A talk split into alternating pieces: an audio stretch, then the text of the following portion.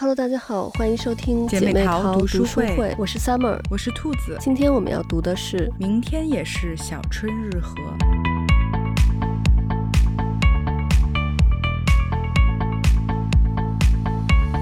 这本书的两个主人公金端修一和金端英子，在写这本书的时候已经是八十多岁的高龄了。嗯，但是呢，他们的身体还非常的硬朗，精神也非常的矍铄。其实，我觉得我们就非常羡慕这个爷爷和奶奶的这个状态。嗯，但是一想到这个年龄呢，我觉得我们想到的是时间感。但是其实时间只是一个感受，时间其实不存在，只有物质能量变化。嗯，之前看到有一个实验，说让一群老人住在一个刻意营造的社区，嗯，身边都是他们年轻时代的事物，报纸、电视也是几十年前的某天的新闻，他们也过着跟年轻时差不多作息的生活，结果呢是他们每个人都变得年轻快乐了。嗯，这个就显示了自我意识里的年龄感对老化的真正作用。如果你感觉不到物质能量的位移、时空转换，你的年龄感就少，嗯，所以为什么说有一个人有一件自己爱做、可以一直做下去的事很重要呢？就是因为从心理感受说，你感觉自己没有变。其实我认为一个人心里的时间感是特别重要的。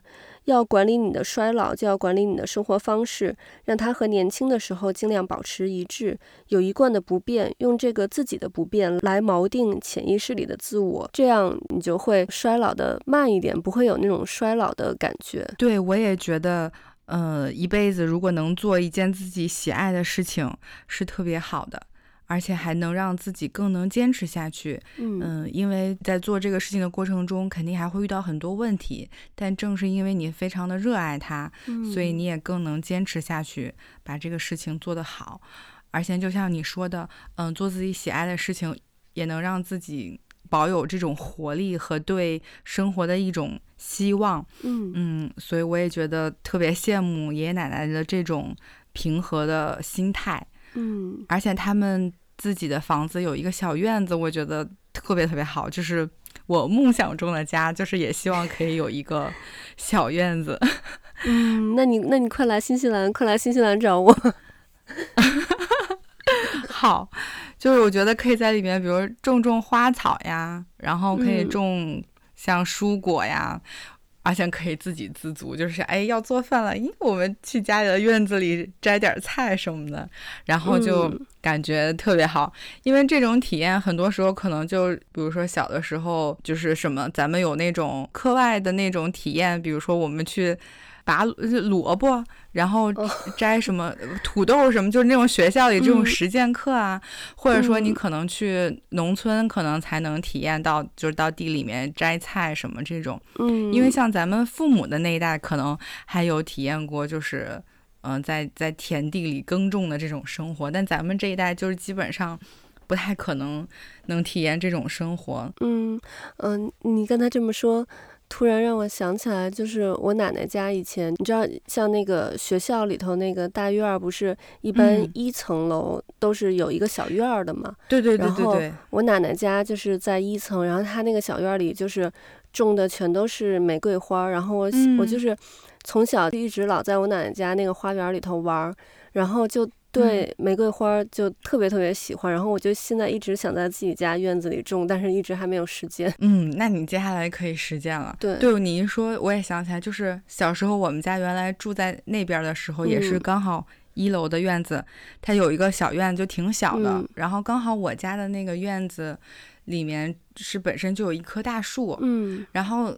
我就是小的时候就是在那个树上就有见过。小松鼠，嗯，就后来都不太不太能再见到了，但是就那个时候就所以还是，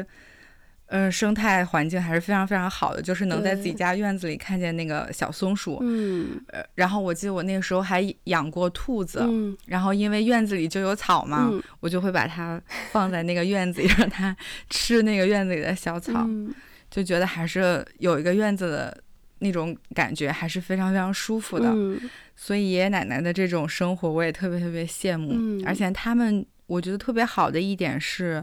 嗯，他们其实是顺应了大自然的这种时节，对，像他们就比如说春夏秋冬每一个季节要种什么，嗯、然后要做些什么，对，他们其实都是按照大自然的这种规律来做的，嗯，嗯，所以说他们付出了辛劳，然后大自然也馈赠给他们丰富的这种收获和果实，嗯，所以我觉得这种关系其实是，呃，非常正向的关系，嗯，我觉得就是也让我们。反正也是让我感觉到，嗯，人和自然的这种和谐相处其实是非常非常美好的，所以也会让我想到了就是环保的这个议题。就我觉得还是一定要，嗯，保护大自然，顺应这个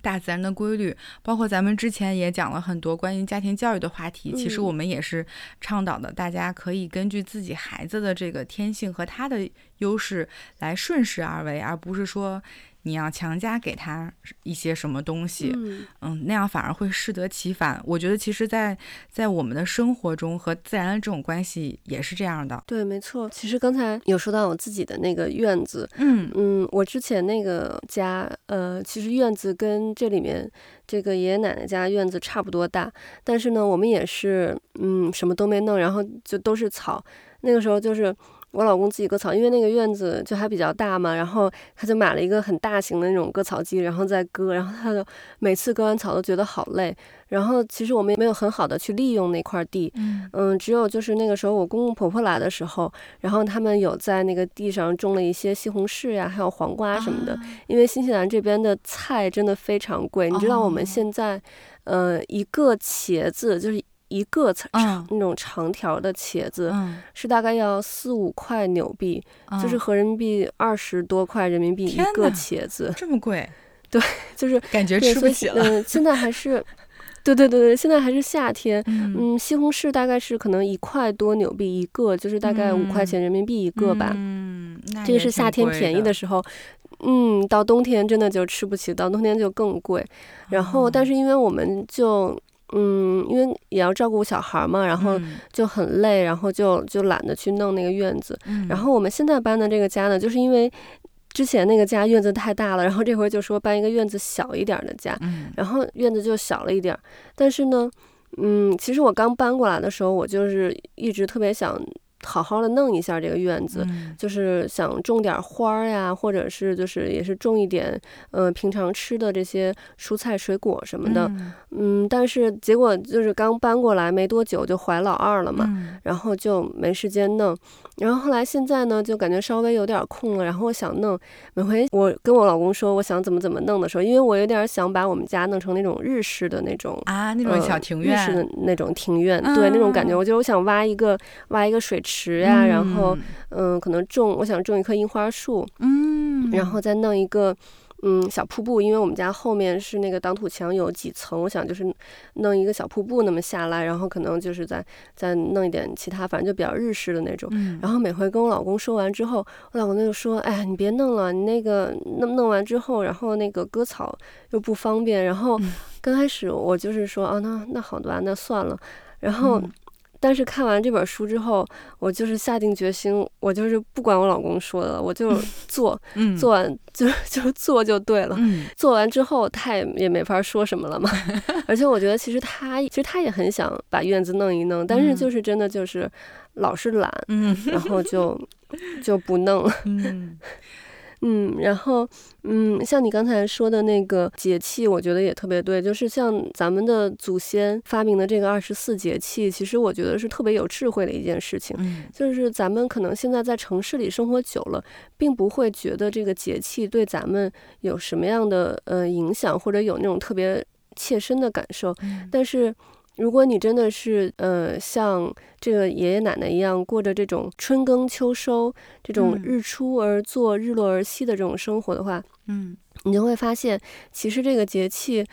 说的都特别准。你像他，比如说是可能什么谷雨啊、什么雨水这种节气的时候，真的就这附近这个节气附近就会下雨。嗯，然后包括像一些其他的这个这个节气，冬天的节气啊什么的，你到那个季节，然后它就会有相应的自然界的变化。嗯，所以我觉得就是咱们这个老祖宗的这个智慧还是非常的这个聪明的，而且我觉得就是虽然咱们。现在生活在这个现代化的社会里的，但咱们的身体其实跟嗯原始原始的人类嗯并没有进化的太多，咱们的身体其实还是更适应这种。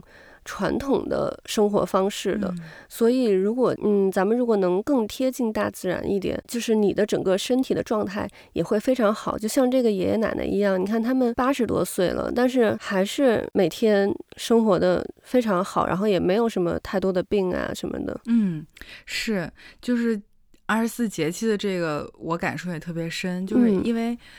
嗯，嗯，因为自己没有院子嘛，所以就会很。嗯很关心小区的这个院子，然后我们小区的院子里还是种了很多花的。嗯，正好最近也是就刚过了那个春分嘛，嗯，你就会很快就会发现，确实是一过春分，然后这个院子里的那个花儿和树它就开始冒芽了。嗯，就是它这个非常非常的明显。嗯，所以我觉得大家也是可以平常日常生活中，嗯、呃，多去观察一下自己小区，你会发现其实它。这个节气的特点还是非常非常明显的，就是在身边是能感受到的。嗯、我觉得我们可能更多的也是需要自己去留心的去，嗯、呃，观察生活。我觉得这一点其实也是挺、嗯、挺重要的。然后，而且像这个爷爷奶奶，我突然想起，就是他们那个有一个那个堆肥桶，呃、嗯，就不是一个，有有很多个那个堆肥桶。对。然后上面就是都会有一个牌子，然后写的都是，呃，就是比如一。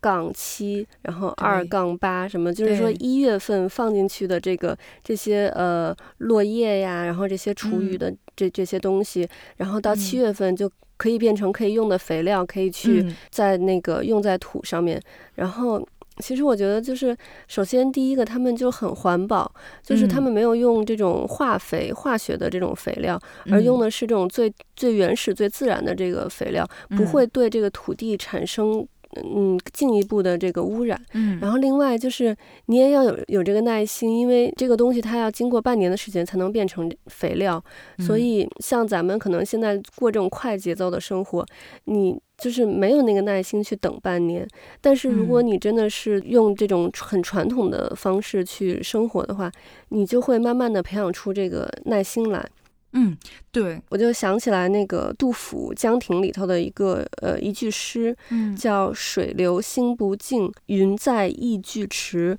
呃，那个“静”是竞争的“竞”，不是那个安静的“静”。就是说，就感觉就是你经常去看看水，看看云，看看这种大自然，然后你就知道不和他人竞争的这个快乐，领悟慢下来，像云一样悠闲的这种自在。嗯。对，我觉得你说的耐心的这个事情，我觉得真的很好。就是确实，我觉得现在因为生活节奏太快，大家很多事情都没有耐心了。嗯，就是比如说，嗯，不仅仅是做事情没有耐心，可能和人交往，嗯，包括嗯，像亲密关系的相处，这种感情上的处理方式，就大家可能也也没有耐心，嗯，来去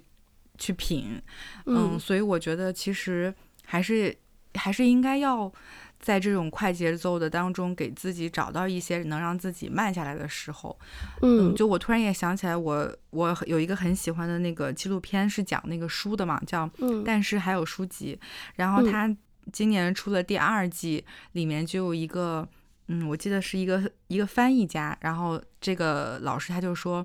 我觉得。呃，生活还是要慢一点，只有你慢下来了，才有时间去思考。然后我觉得他说的特别特别的对，对，所以就是因为节奏太快了，我们可能都没有时间停下来去想一想自己和我们自己的生活。但是我觉得我们其实是生活需要有这种这种留白和慢节奏的，嗯，嗯，包括就像爷爷奶奶他们。每一年是这样顺应时节来做，所以他们其实每一年对下一年都有期待。比如说我春天做这个草莓，嗯、呃，草莓蛋糕、草莓酱，那我顺应时节只有到第二年的春天才能再吃到。所以我们其实每一年对第二年是有期待的，包括他的孩子。还有他的孙女儿也是，就是说、嗯、啊，他还是想着说下一年，嗯，才又能吃到这样好吃的东西，所以这种感觉是不一样的。就像咱们现在非常，就是因为都很方便了，嗯、什么时间可能都能吃到想吃的东西，嗯，然后这个，嗯，外卖呀，这种快递的技术也非常发达，嗯、我们可能就没有了像以前的那种对某一种食物或者某一种味道的一种一种期盼。嗯，所以有些人可能会觉得生活，比如说无聊或者索然无味，但其实我觉得这样的慢生活反而会让我们对生活有了不一样的感悟。嗯，对，而且我想到了这个爷爷修一爷爷，嗯、他是一个那个建筑师嘛，嗯，然后。当初就他们现在住的这个地方，嗯，是一个新城。然后，嗯，当初让他给这个新城做规划的时候，他设计了很多，就是嗯，植被这种绿地，嗯，但是最后施工的时候，这个嗯，施工方考虑到这个建筑建筑的成本呀，还有这个就是呃性价比效率的问题，最后就没有按照这个修一的这个方案去。真正的去建造，最后建造的都是一排一排一样的这种高楼。嗯、然后，但是咱们现在过了几十年，再回头看，就其实能看到当初这个嗯，修一爷爷他设计的这个方案，其实是更合适、更符合这个嗯咱们人与自然的这个和谐发展的。就让我想到了这个梁思成。梁思成他那个时候就是对这个北京城的改造，他也是设计的其实很好，就是包括就是去保留这些嗯、呃、老的城墙呀，在城墙上面建这个公园，然后这样就是既保留了这些老的建筑，然后还给。呃，人民有这个休闲娱乐的地方，然后同时还会种一些植被啊什么的。但是现在就是咱们也知道，北京城的现在这个建设就是没有听这个梁思成当年的意见，嗯、然后现在的就是造成了很多的问题，比如说拥堵呀，然后这个空气的污染，其实也是当时为了就是追求这个经济效率。然后没有考虑的更长远吧，嗯嗯，其实也让我想到，就是龚自珍的一个诗，说五十年中言定雁，苍茫六合此为观。有的时候可能当时的人没有看到那么远，但是咱们现在几十年之后再回去看，其实当时一些这些大师，或者是说，嗯，像修一爷爷那样的人，他们是很有远见的，嗯。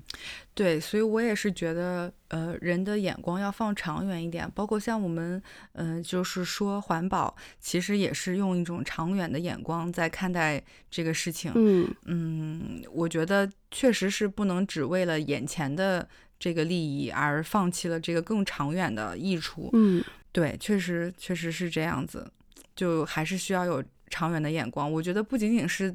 在对于这种环境的保护上，哈，包括我觉得一个人他的他的视野也应该是长远的，嗯、就是在做很多决定和他自己人生规划的时候，也是应该用一个长远的眼光来看待这个问题，嗯、不能只看眼前的，只是为了为了眼前，对对对，不能只看眼前的，是是是这样的，嗯。然后我看这个书，还就是让我想到了，嗯，就国内特别火的那个李子柒，嗯，然后他也是。有一种这《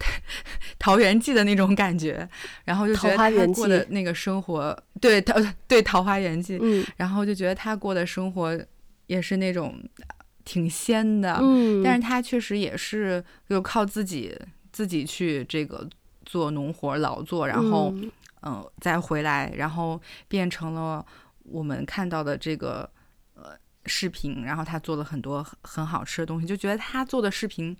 特别有烟火气，嗯，这就可能是很多人喜欢他看他视频的一个原因。对，就是他让我们看到了生活的那种，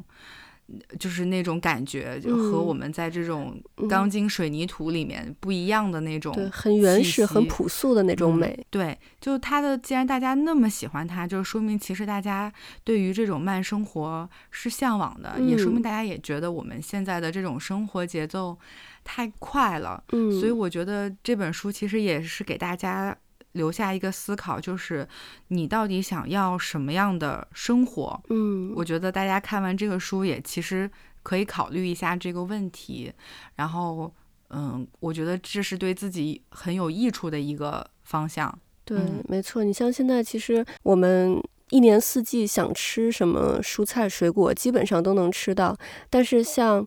以前大家可能只能就是在当季吃到一些当季特定的水果，但是现在因为科技的发展，嗯、呃，有了大棚，然后包括运输更快了，然后包括这种呃冷藏的技术也更先进了，所以我们一年四季都能想吃什么水果蔬菜都能吃到。但是咱们现在吃到的这个这些水果蔬菜，已经比原来的那个味道要差的很多了。你已经吃不到它本身的那个那个味道了。嗯嗯，然后像这个书里头，这个爷爷奶奶他们的那个呃菜园里头，菜园果园里面种的这个水果蔬菜，一年四季都会根据当时的不同的季节去种这个当季的水果。其实这个就是，嗯，咱们经常。讲说，嗯，去买那些有机的蔬菜、有机的水果。嗯，有机其实就是像这个爷爷奶奶种出来的这种蔬菜水果。嗯，它第一个是不用没有用这种嗯化学的肥料的东西，嗯，没有这种对，没有没有这种呃农药啊什么之类的。嗯，另外一个就是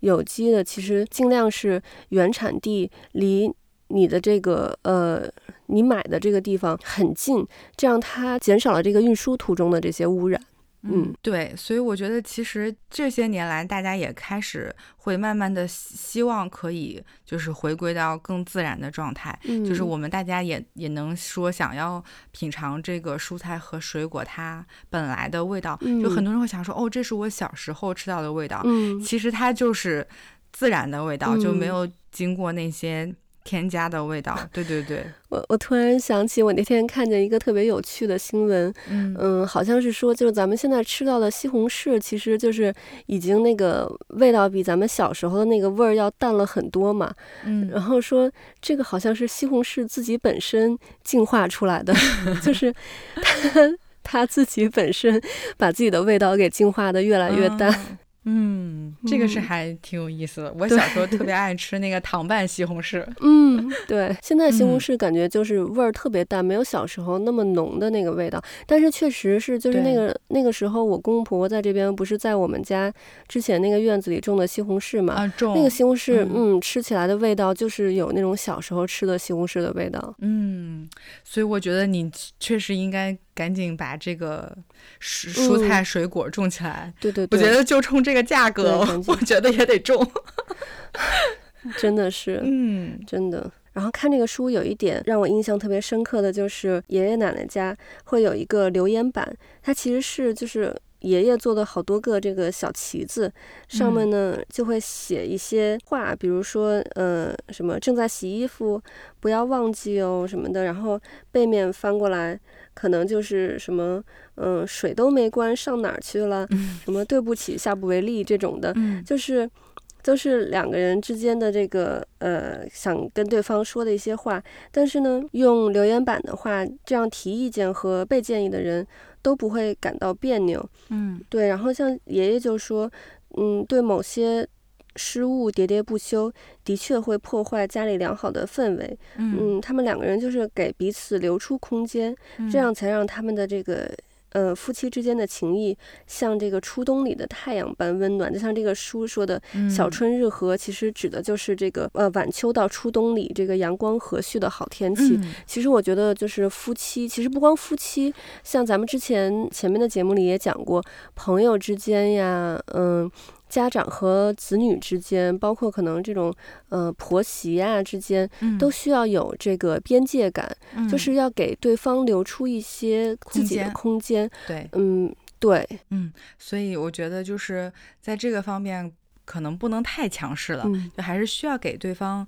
留一些他自己的这个这个空间，嗯，让他有一点点时间可以独处，或者是来处理一些他想要想要思考的。这个事情，嗯，我觉得这一点确实也非常非常重要，而且我觉得这也是爷爷奶奶之他们两个人的一个相处之道。嗯，我觉得其实，在亲密关系当中，呃，两个人都可以，嗯，从一开始慢慢摸索，到最后，呃，是可以找到一个适合你们两个人相处的方式。嗯，也许不一定是这种留言板，嗯，但是肯定是有一个是非常适合你们两个人的相处之道，就是你们。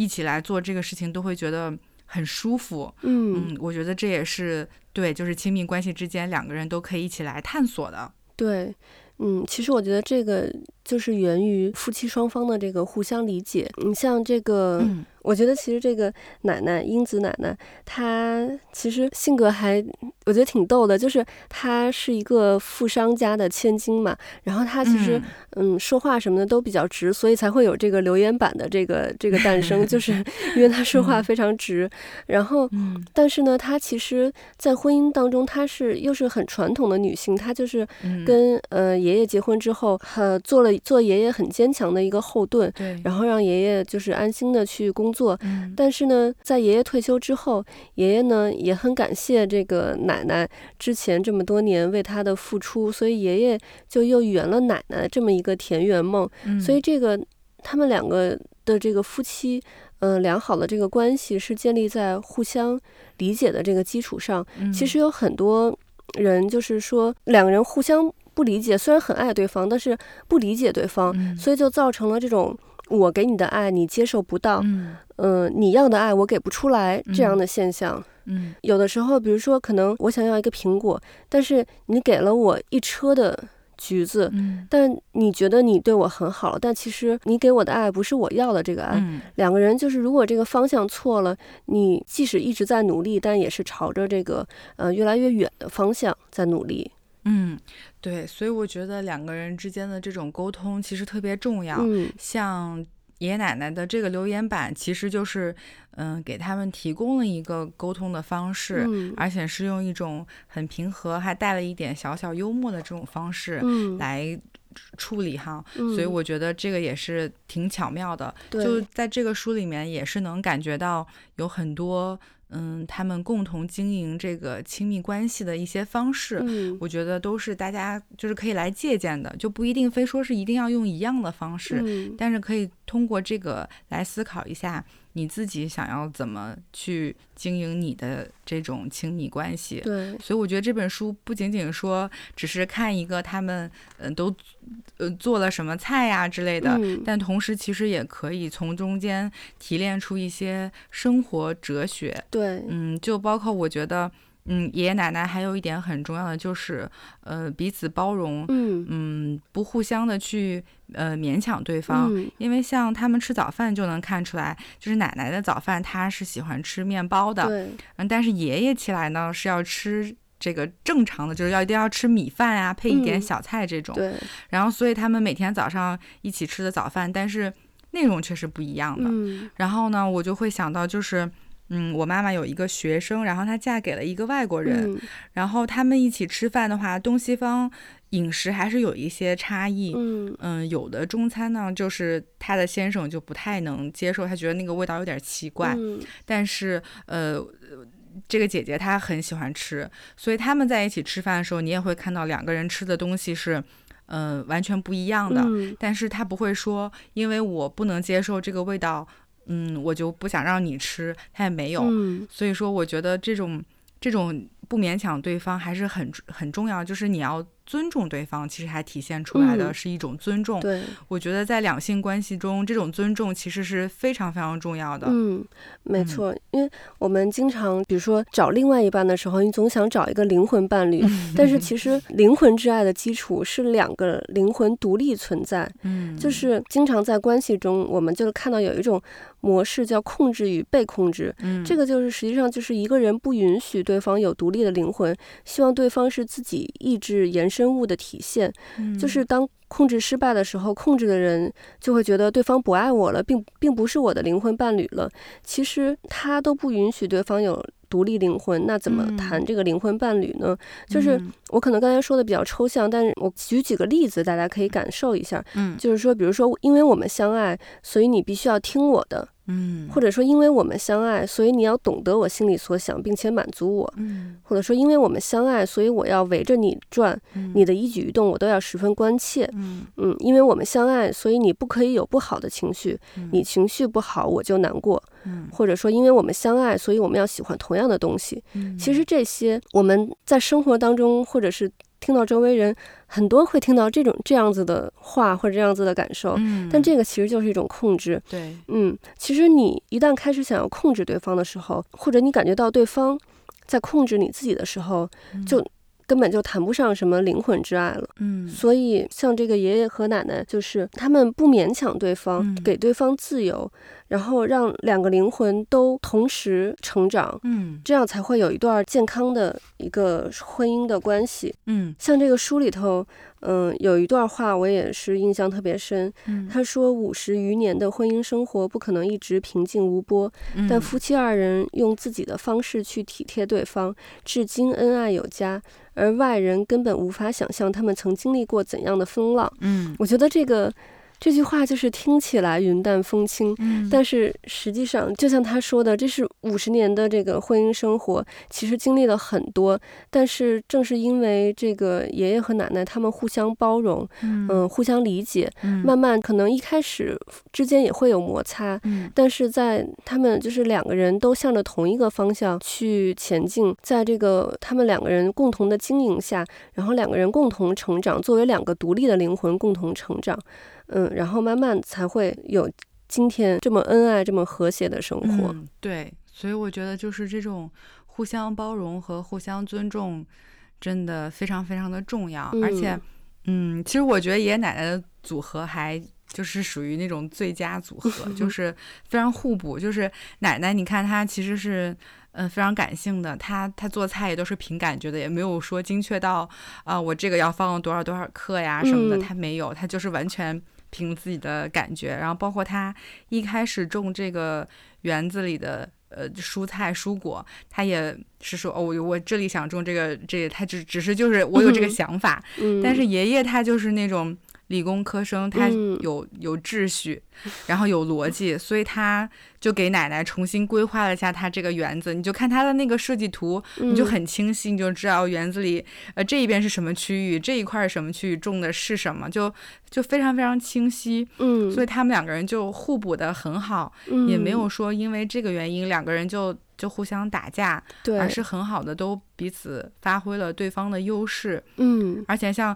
奶奶的厨房，就是爷爷是不插手、不不进去插手的。对，所以它里面就是奶奶想怎么弄就就怎么弄。所以我觉得这个其实也也特别的好。嗯，因为因为确实我们也也有见过很多就是那种有控制欲的。呃，另一半，嗯，但这种的爱其实会让人非常的有压力，甚至是有压迫感，嗯，就会让时间长了是会让人想逃离的，嗯，而且不仅仅是这种两性关系，在亲子关系中也会，就比如说，如果这个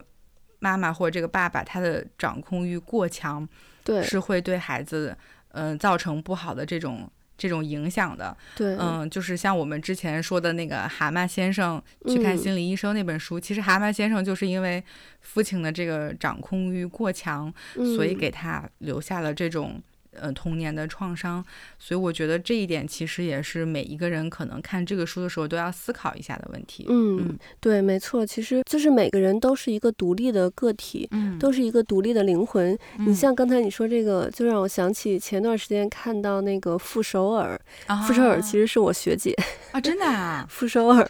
对对对，我看后面奇葩说的时候，我特别喜欢他。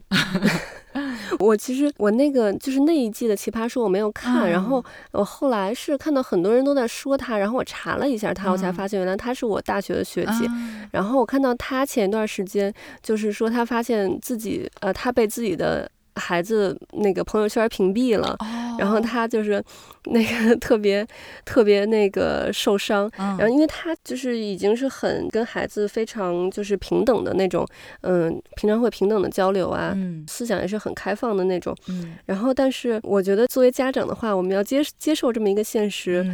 嗯孩子总有一天是会屏蔽掉你的。其实，我觉得我们应该开心，就是说明孩子他有自我的这个意识了。他不是什么事情都需要对父母说，他也有他自己的秘密，他也有他自己的想法，而不是说，嗯，所有的事情都是要由你来控制的。嗯，是你这么一说，想起来我有一段时间。朋友圈也把我妈给屏蔽了，就是因为我一换头像和一发朋友圈，然后我妈就要给我点评，然后然后我就有一阵儿特别特别受不了，然后我就就是对她屏蔽了。然后呢，她后来是从是从她从别人别人那儿那个知道了我发了什么朋友圈，她就来问我说 啊，你把我的屏蔽了。然后我那 然后后来那个。嗯，后来就是后来就我也想开了，就是哎呀，他他想点评，他想看，就是呃，也是他在关心我嘛。然后后来我就也是，就说就让那就那就让他点评吧。就虽然有的点评可能不是我想我想看的，但是没关系。然后所以后来就也就也放开了。嗯，其实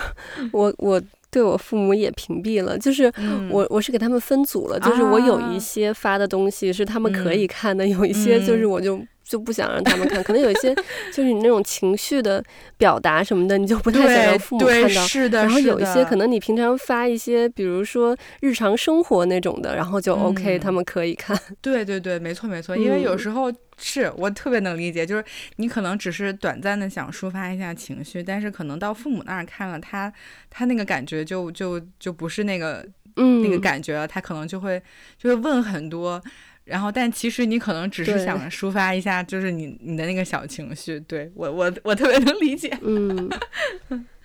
嗯 嗯，对。然后像刚才咱们说到这个亲密关系，嗯、其实嗯、呃，就是之前我有看到很多人说，这个亲密关系的质量取决于女性的自我成长。嗯，嗯，我觉得其实我还挺同意这个说法的。但是，就当然就是说，亲密关系的质量。不是只取决于女性的自我成长，嗯，女性的自我成长确实影响亲密关系的这个质量，但是同时也是我觉得需要两个人一起成长，因为我觉得在婚姻里两个人一起成长要比一个人成长的这个质量更高。对，但是呢，在现实生活中，其实很多人是一个人在拖动一段婚姻，甚至是一个人在拖动一个家庭。嗯，这种一个人用力维系的这种关系，其实是非常累的。对，就是。这种累里呢，其实通常有两种方式，一个是努力的改变自己，一个是努力的改变对方。嗯，第一个努力的改变自己呢，就是这种人通常就都有一种假设是都是我不好，所以我才要改。嗯。然后他就会觉得，嗯，是不是比如说我不够体谅，我不够勤快，我不够宽容，不够柔和，嗯，这样的人的潜意识呢，就觉得只要我变好了，婚姻质量就高了。嗯，其实这种人非常累。对，嗯，是的。第二种假设就是说，都是你不好，所以你要改。那这种人呢，就是就是那种特别会挑刺儿的那种人，他老是能发现对方的不好。嗯，然后呢，这样的人潜意识里就会觉得，只要我让他变好了。婚姻质量就提高了。其实这种方式也很累。你看起来就是你一直你一直在指责对方，一直就是高高在上的说呀，然后但是其实你想维护关系，对方却不配合你改变，就感觉像是你在推一堵墙，但那个墙没动，就是白费力气了。所以我觉得就是健康的这个成长，就是我改我的部分，你改你的部分，我们共同去输出这个动力。我可以邀请你改变，和你一起改变，而不是只有我改变或者只有你改变，嗯，是没错，嗯、呃，我觉得像你第一第一种说的，就其实是一种讨好型人格的人，嗯。嗯、呃，这种人确实，我觉得他在任何一段感情中，他自己会觉得很累很疲惫，嗯，而且他往往这样做反而效果并没有达到他想要的，就是可能对方会觉得，就是可能会给你发好人卡，嗯，就是觉得确实你很好，但是所以说就是这样的这种。付出有时候可能是无意的，或者说是无效的，就是对对你和双方都不好。嗯嗯。然后第二种的话，其实就是也会让人觉得就是很不舒服，就觉得好像你有一种你是我老板的感觉，就是你一直在挑我做的不好的地方，嗯，要一直在让让我改，就会也会让对方觉得是一种不平等，就是那为什么一直都是。呃，就是在让我改，好像是我有问题，嗯，会有一种 PUA 的感觉，对，所以就是其实对，其实我觉得感情，我们都说嘛，是要双向的奔赴，嗯，就其实是应该呃彼此双方都要去做出努力，嗯，所以是。说共同经营嘛，就是。我们大家都是朝着这同一个方向去努力，嗯，我觉得说尽可能的，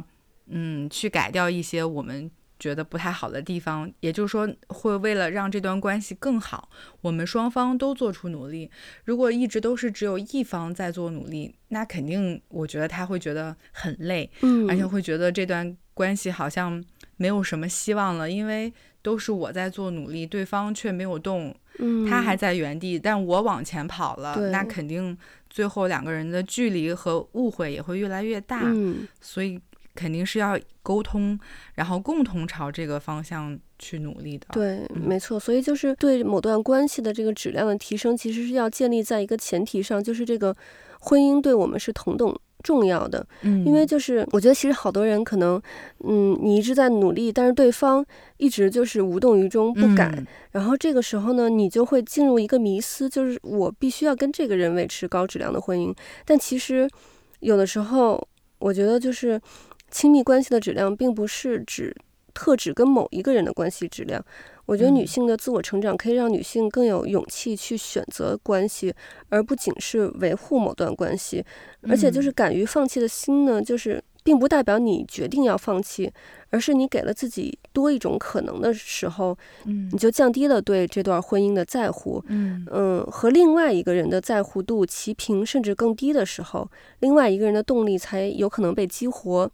这个其实就有点像咱们第一期讲的，就是。其实男性是他是一个捕猎者的那个心态，嗯，如果总是你你追他跑的话，他慢慢就会觉得没有意思。所以有的时候我们可能要嗯降低我们的那个在乎度，然后去激发对方的那个动力，去激发他的那个在乎度，让他去更多的去在乎你，然后这样，然后两个人一起共同的成长。嗯，对，我觉得其实就是女生不要被这一段。关系或这个段感情就束缚住了，就完全的嗯陷在里面。对，嗯，而是说就是我们其实怎么讲，就是之前我看有一句话就说，就是我有随时可以走开的这种勇气和力量。嗯、我觉得这个其实也挺重要的，就是我们有一段高质量的好的亲密关系，但我同时也是一个独立存在的人格，而不是说我。为了这段关系，我就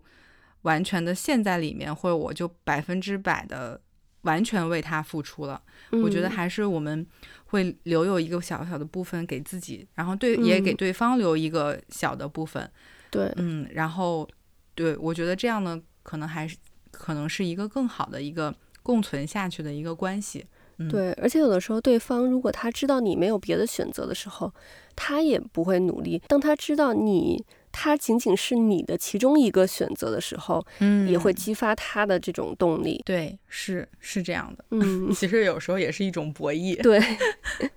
没错。嗯，OK，那我们今天的节目就到这里，我们下期再见，拜拜，拜拜。